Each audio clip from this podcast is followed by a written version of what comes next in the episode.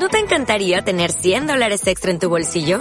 Haz que un experto bilingüe de TurboTax declare tus impuestos para el 31 de marzo y obtén 100 dólares de vuelta al instante.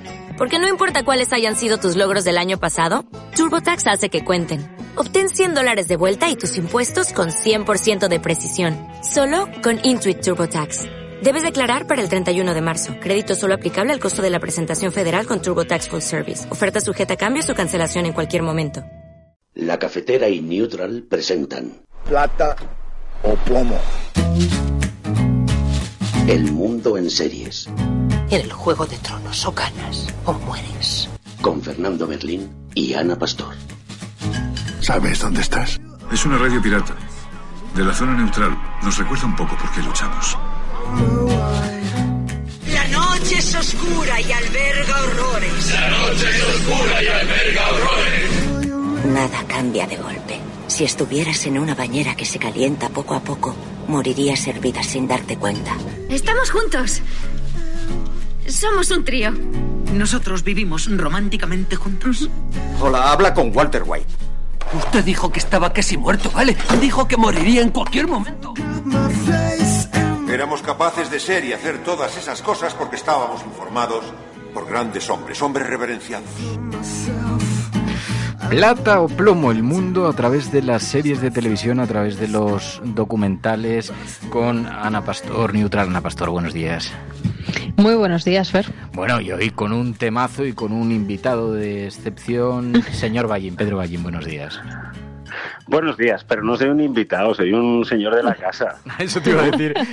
Yo puedo, mirar las alacenas, no vengo de invitado. Puedo revolver los cajones, esas cosas. Pero desde luego, además, lo que seguro, seguro, eres imprescindible para hablar em, de la serie de la que vamos a hablar hoy. Porque si ha habido un título en el ámbito de los videojuegos que tú hayas mencionado tantas veces y de forma tan positiva, ese es The Last of Us. Y claro, como ahora hay serie en HBO, Ana Pastor la ha visto y a Ana Pastor le ha impactado, le ha gustado. No me has metido nada de presión para elegir otra cosa esta semana. Me he sentido libre para poder hablar de The Last of Us, pero es ironía todo, evidentemente. Pero también tengo que decir que, como me habías presionado tanto, no quería. Y la he visto, y claro, primero, yo no he jugado al videojuego, no he visto imágenes del videojuego. Lo único que sabía de la existencia era un tuit de Ballín con Anísimo viendo el estreno el otro día en un cine de este primer capítulo. Esto es lo único que yo sabía. Y dos, nadie me había dicho que salía Pedro Pascal. Entonces, me ha mm. gustado muchísimo el capítulo, no sabía ni el tema y me tiene fascinada y esperando que yo no he podido ver y nadie creo el segundo. Es una serie que habla de una suerte de zombies que han poblado la mm. tierra, de los que hay que huir, y una cría a la que hay que proteger por razones que se van descubriendo, pero que todo el mundo intuye, porque en el género esto es muy típico. Digamos que debe ser analizada porque, bueno, porque tiene una cierta resistencia a convertirse en zombie, y entonces a, partir de ahí, pues un protector que la va cuidando. Pero tú fíjate, si Pedro Ballín es prescriptor en esta materia, que yo, que no he jugado tampoco al videojuego, es la única razón por la que me habría comprado una PlayStation. Ahora, como han dicho que lo van a sacar para PC, entonces he decidido esperar. Pero eh, solamente por la manera en la que Pedro Ballín se refería a la experiencia que suponía, a lo que te enfrentabas con el videojuego y después haberle escuchado hablar sobre la serie y decir que es una reproducción fiel, la parte que has visto, ¿no, Pedro? Una reproducción muy fiel del videojuego. Sí, he visto solo... Estuve hace muy pocos días con, eh, comiendo con Alejandro G. Calvo, el director de Sensacine, eh, que tiene un, además un eh, aparte de ser un escritor de críticas eh, muy bueno, tiene, un, tiene una especie de, de, de videocríticas eh, semanales en YouTube y tal, de mucho éxito, aparte de un podcast. Y estuve comiendo con él que se había visto los nueve episodios, como once horas y pico, y, y, un poquito más averiguado de por dónde va la cosa, pero no mucho. ¿Pero le ha gustado? Sí, sí, sí, le ha gustado mucho, sí, sí, sí. Porque en este caso cumple el papel este que tanto te gustaba, Jim, de eh, ser estrenado solamente a capítulo por semana. Eh, creo que tiene, esto tiene que ver con la política de no, no de HBO Max, sino de HBO Cable en Estados Unidos. Es decir, esta serie está concebida para el lineal de HBO, con lo cual, como el lineal en eso es extremadamente respetuoso, estrena un capítulo por semana. Y a pesar de que en las plataformas, en HBO Max como en otras, eh, se prima lo de estrenar doble capítulo o lo de poner toda la serie a disposición desde el principio, han decidido respetar el calendario del canal lineal, con lo cual van a estrenar solo un capítulo por semana. Papá. No se sabe. Dicen que es un virus o una especie de parásito. ¿Han sido terroristas? Aún no. Se sabe. ¿Estamos enfermos? No, claro que no. ¿Y las explosiones? No hay teléfono ni radio. Hace nada estaba en las noticias. ¿Cómo lo sabes? ¿El qué? Que no estamos enfermos. Casi todos los casos son en la ciudad. Por eso han cortado. Bueno, lo que parece es que las críticas que está recibiendo, la, lo que se ha visto, las críticas que re, está recibiendo son muy buenas y sobre todo todo el mundo coincide en que es muy fiel al videojuego, ¿no? Sí. Me interesa mucho la mirada de, de los que no habéis jugado, porque a mí me, me, ocurre, viendo este capítulo excelentemente rodado, interpretado, etcétera, etcétera, etcétera, eh, yo, tras, yo transito por un itinerario emocional por el que yo ya había pasado y además ya había pasado en primera persona, que es, digamos, la, la el plusvalor del videojuego. ¿no? Mm. Cuando hablamos además de un videojuego que no es que imite el cine en cuanto a su estructura narrativa, sino que su excelencia está a la altura del audiovisual, en el, por lo cual, digamos, el enriquecimiento a una persona que ha jugado el videojuego, el enriquecimiento que proporciona la serie es muy limitado, porque no te permite ir a lugares emocionales donde no habías estado ya. Es más, emocionalmente todo eso lo habías vivido eh, con mayor intensidad porque lo habías vivido con el, con el trampantojo de la primera persona. Eh, mm. El prólogo de 2003, historia de Joel con su hija, es una cosa que es lo primero con lo que te enfrentas en el oh. videojuego, esa camioneta que, que, intenta salir de la ciudad con el hermano y con la hija. Eh, es una cosa en la que vives en, que vives en el videojuego con su desenlace tremendo y que, y que ya te arrasa emocionalmente en la primera vez que te aproximas, en la primera hora y media de juego. Entonces, eh, aun siendo, viéndolo en serie, muy emotivo, eh, para los que hemos jugado al videojuego no deja de ser un territorio conocido que además contemplas con mayor distancia, porque no estás interactuando con ella. ¿no? Bueno, como he dicho que yo no había jugado al juego, me ha llevado a buscar las imágenes que por supuesto hay en YouTube del juego y además, como he contado antes, Nanísimo, que trabaja en Neutral, me ha contado lo que acabas de contar tú, Ballín, que es muy sí. espectacular ver en serie que tú vas en esa camioneta en primera persona sí. y dices que es exactamente igual. Y además es que hasta ahora no había ocurrido que un, un juego provocara, un, vamos, seguro que hay algún ejemplo que tú eres más cinefilo, al menos a este nivel de producción. Y luego supongo que el acierto también es el casting, ¿no? O sea, la niña sí, al principio es una cosa de locos. Es una, también te digo que hay una cosa súper intrigante que vamos a ver a dónde la lleva, porque una, una, de las decisiones más importantes desde el punto de vista narrativo y de casting es hacer que la niña sea fea. Y digo esto y no lo digo, al, no lo digo al, al, al, como algo gratuito, porque la niña es de la misma edad, es una niña muy niña, eh, eh, en la, pero al final la relación entre Joel y la niña tiene un componente sutil, no, no es León el profesional ni, ni, Beautiful Girls, pero tiene un componente sutil del holitismo, ¿no? De, de, de, atractivo y de relación de Joel con la niña, porque la niña es una preciosidad. Eh, jovencito de ahí, de Ellen Page, de Ellen Page que ahora es Elliot, pero Page era adolescente, el personaje protagonista de Las sofas, el videojuego, es un, una especie de trasunto de la Ellen Page de 14 años, ¿no? De 13 años. Entonces, me parece una decisión muy relevante y creo que es una, y creo que es una uh, decisión eh, básicamente prudente y conservadora elegir un personaje que puede ser muy atractivo, pero no muy atractivo físicamente para la niña, eh, que me recuerda un poco a la de Hereditary, o sea, tiene uno de estos físicos un poco marcianos, un poco extraterrestres, unos ojos muy separados y eh, que no sea nada atractiva físicamente, nada lolita potencialmente, creo que es una decisión conservadora de la serie para evitar desar des desarrollar en, en, la otra en trama. Lo que supone que, en lo que se supone que viene eh, esa sensación de, de lolitismo que eh, también digo, en el videojuego es una sutileza, o sea, tiene que ver con el, la impresión del propio jugador, no es algo que en el, que en el guion vaya a estar presente nunca, ¿no? Es, es Bella Ramsey, la verdad es que las dos están increíbles. Eh, eh, Bella Ramsey, que es de la que estás hablando, sale también en Juego de Tronos, creo que es uno de los sí, personajes sí, sí. de Juego de Tronos. Pero eh, yo te preguntaba también por la primera escena, que es la de la niña, que no vamos a hacer mucho spoiler, pero digamos que tiene menos protagonismo, por lo menos en este capítulo o en otros. Nico Parker, que también es una maravilla. Entonces, si a eso le sumas Pascal, ¿no? Pues, pues han conseguido meterte también por eso, ¿no? Mm, bueno, claro, es que una de las bases, eh, eh, en, el otro sentido en el que se construye la relación en el futuro, en el videojuego, que no sé a dónde va a ir la serie, ¿eh? no sé si va a seguir con una adaptación tan literal o se va a ir a otros espacios, pero una de las, uno de los componentes principales del videojuego, una de las excusas narrativas, es lo que ocurre entre Joel y su hija en ese prólogo y cómo eso va a condicionar la resistencia de Joel a relacionarse con Ellie eh, en el viaje que harán juntos. Eh, entonces, esto es ese prólogo, digamos, es muy importante para, para construir, digamos, los cimientos sobre los que luego van a levantar la relación entre ellos dos. Por eso es muy importante que el espectador interiorice bien ese trauma, ¿no? Y, y, creo que no, creo que está contado de forma eh, excelsa. O sea, yo creo que la serie no se puede hacer mejor. Mi duda no viene tanto de si la serie va a ser muy buena o no, sino en qué, en qué medida es capaz de enriquecer el producto cultural que es el videojuego. Porque hay otros videojuegos que por las necesidades tecnológicas del medio no son muy sutiles, ni muy sofisticados, ni muy preciosistas en el desarrollo de la, de la narrativa, digamos, puramente cinematográfica, es decir, de las interpretaciones de los personajes, de la escritura de guion, etcétera, etcétera. Pero Last of Us sí. ¿Tú crees que buscan es eso? Un videojuego que ya llegó desde el punto de vista de la interpretación de los personajes y desde el punto de vista de la escritura de guion, ya llegó lejísimos, tan lejos como el buen cine y las buenas series o más.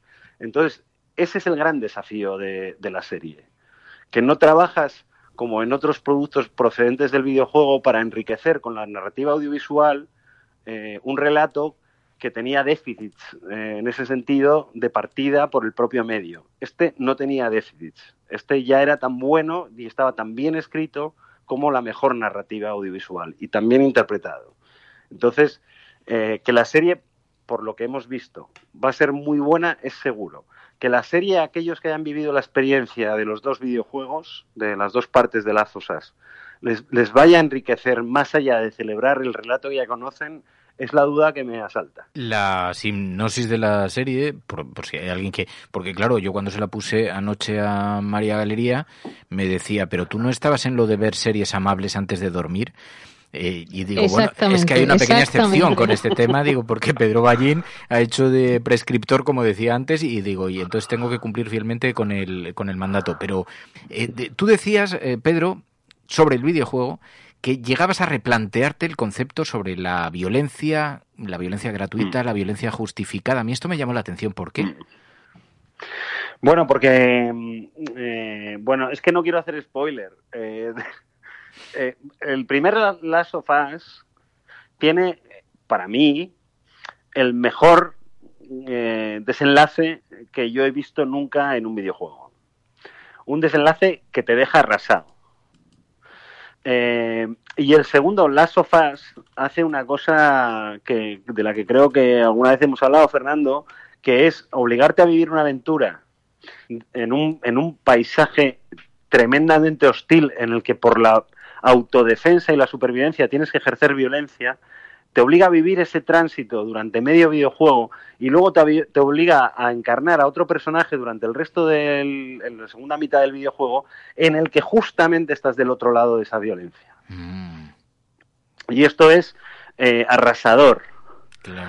Porque, porque pasas de, de entender a la víctima a entender al verdugo y viceversa, y, a no querer apretar los botones que tienes que apretar, ¿no? En este sentido, es un videojuego con muy, muy poca libertad, en un mundo en el que ahora los videojuegos dan mucha libertad de acción, las sofás son videojuegos eh, extraordinariamente estrechos en cuanto a tu capacidad de margen, y, es, y, hay momentos eh, tremendos en los que estás jugando y no quieres apretar los botones que tienes que apretar.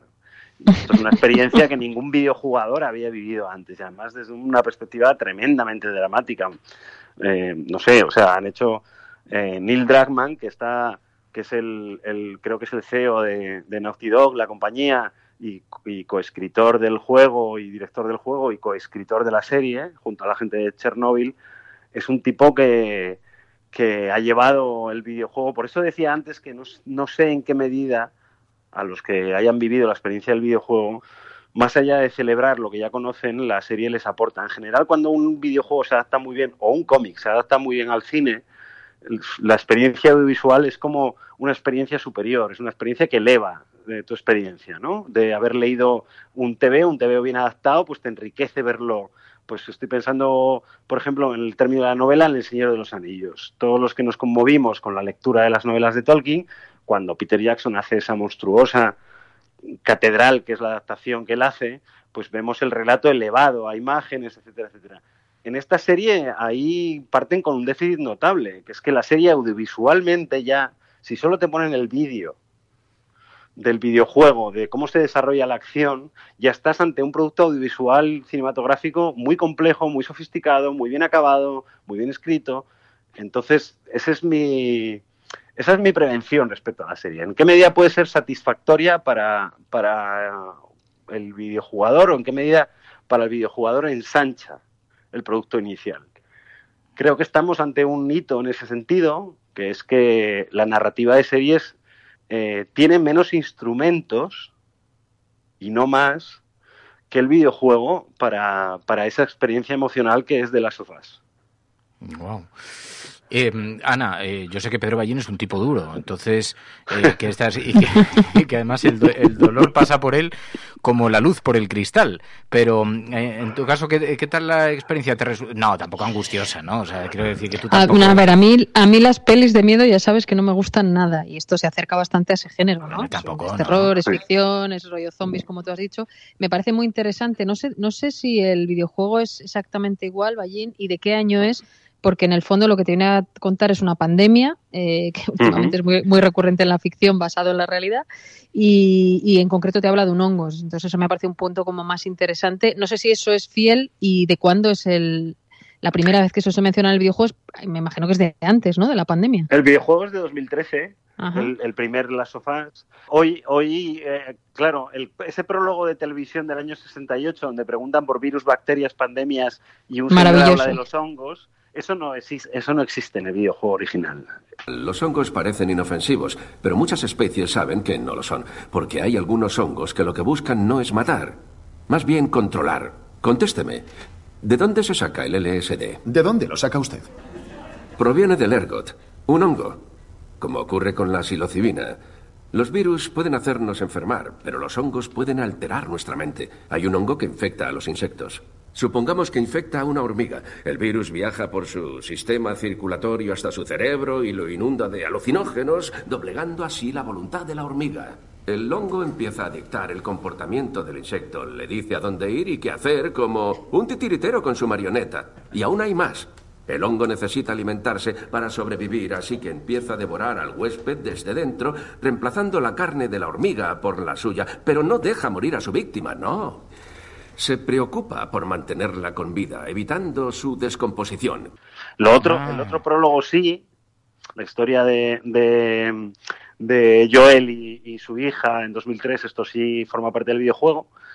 Y, quería, quería deciros que, está, que, que, que, ha salido en las últimas noticias una noticia que dice respecto a lo que dice este señor en ese prólogo, que es que, la amenaza verdadera no son los virus ni las bacterias, porque pueden causar millones de muertos, pero siempre ganamos, la especie humana siempre ha ganado esa lucha, y que el peligro son los hongos, porque terminan controlando, eh, las, cuando parasitan a un, a un, individuo, terminan controlando su mente. Y él dice, eh, bueno, bien, los hongos no atacan a los humanos, atacan a otras especies, pero si sube la temperatura del planeta, los hongos tendrían incentivos para sobrevivir a temperaturas más altas, con lo cual podrían sobrevivir dentro de un cuerpo humano, ¿no? Que está a 35 grados. Os leo. Aumenta la incidencia de enfermedades causadas por hongos. La Organización Mundial de la Salud ha publicado la lista de patógenos fúngicos prioritarios. Y en Radio 5 ayer entrevistaron a un catedrático de microbiología de la Universidad de Navarra para hablar de esto. Este es exactamente el argumento que aparece en ese prólogo. Así que, efectivamente, eh, le han creado un prólogo que la convierte muy intrigante a la serie, porque le da un factor de actualidad que no tenía el original. Claro, claro, pero no estaba en el videojuego. O sea, esto puede ser, digamos. No, el prólogo no. O sea, en el videojuego sí es cierto que la infección viene por hongos, pero esta explicación sobre los ah, hongos y ah, su capacidad para, para parasitar a los humanos relacionada con la temperatura del cuerpo humano y con la temperatura del planeta, esto es una cosa que aporta ahora la serie de televisión. Doctor Sean Hayes, ¿qué ocurre? Las infecciones fúngicas no se dan en humanos. No, los hongos no sobreviven en los huéspedes con una temperatura interior superior a los 34 grados. Y ahora mismo no hay razones para que los hongos evolucionen hasta aguantar mayores temperaturas. Pero ¿y si eso cambiara? Por ejemplo, ¿qué pasaría si el planeta se calentara solo un poco? Bueno, pues que entonces sí tendrían motivos para evolucionar. Wow.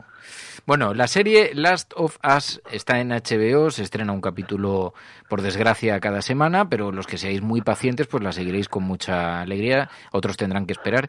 Y eh, Pedro Ballín, Ana Pastor, gracias. Gracias no, a ti. No os he dejado hablar, ¿eh? He sido muy malo hoy. Has dicho todo lo necesario. Gracias, Ballín. Un beso a los dos. Plata o plomo. El mundo en series. En el Juego de Tronos o ganas o mueres. Con Fernando Berlín y Ana Pastor. ¿Sabes dónde estás? Es una radio pirata. De la zona neutral. Nos recuerda un poco por qué luchamos. La noche es oscura y alberga horrores. La noche es oscura y alberga horrores. Nada cambia de golpe. Si estuvieras en una bañera que se calienta poco a poco, morirías hervida sin darte cuenta. Estamos juntos. Somos un trío. ¿Nosotros vivimos románticamente juntos? Hola, habla con Walter White. Usted dijo que estaba casi muerto, ¿vale? Dijo que moriría en cualquier momento. Hola, buenos días, mi pana. Buenos días, bienvenido a Sherwin Williams. ¡Ey! ¿Qué onda, compadre? ¿Qué onda? Ya tengo lista la pintura que ordenaste en el ProPlus app. Con más de 6.000 representantes en nuestras tiendas listos para atenderte en tu idioma y beneficios para contratistas que encontrarás en aliadopro.com. En Sherwin Williams somos el aliado del PRO.